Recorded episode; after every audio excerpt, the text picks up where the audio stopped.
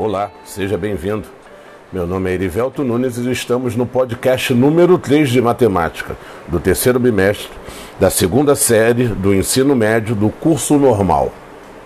Neste podcast, iremos entender um pouco sobre o que é progressão geométrica, também conhecida como PG. A história da progressão geométrica ocorre por meio da análise de crescimentos exponenciais. É, exponencial tal qual a equação exponencial. Então ele ocorre por meio da análise de crescimentos exponenciais constantes.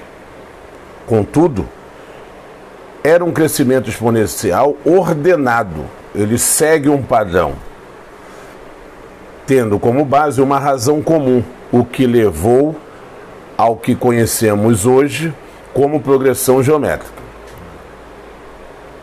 O uso da progressão geométrica é muito importante no nosso cotidiano, uma vez que, além de ser um tema muito usado,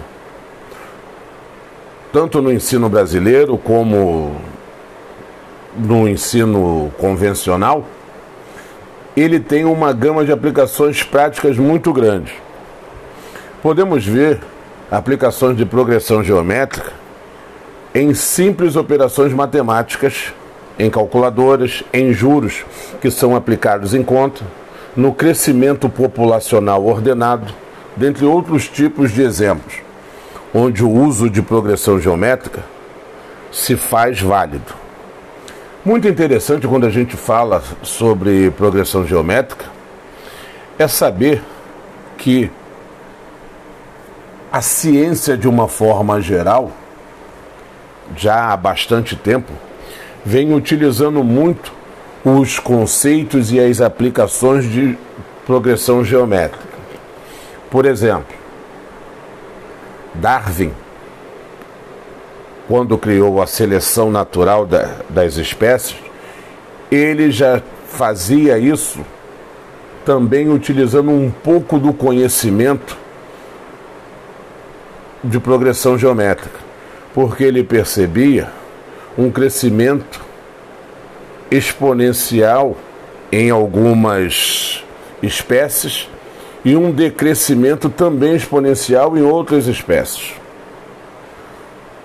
Baseado nisso, existe uma frase de um, de um pensador por nome de Thomas Malthus, que baseado também no conhecimento de progressão ge, é, geométrica, ele dizia que chegaria o tempo em que a quantidade de pessoas iria crescer de forma exponencial e a alimentação não acompanharia esse crescimento exponencial. Então eu me questiono, ele ao fazer essa previsão, Será que ele estava pensando, talvez, na questão da distribuição de renda? Será que ele estava, talvez, pensando somente matematicamente? Ou ele via um, um, um, um, quê da aplicação matemática da progressão aritmética em algo cotidiano? Fica a dúvida aí.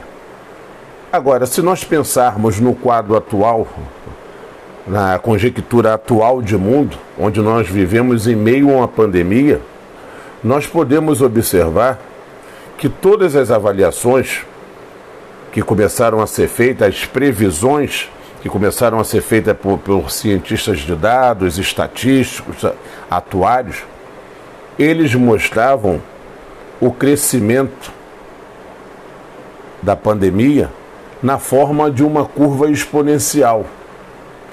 Eu não sei se vocês se recordam, e o caso era grave, porque o número de pessoas infectadas aumentou muito rapidamente, a ponto de nós chegarmos ao quantitativo que temos hoje.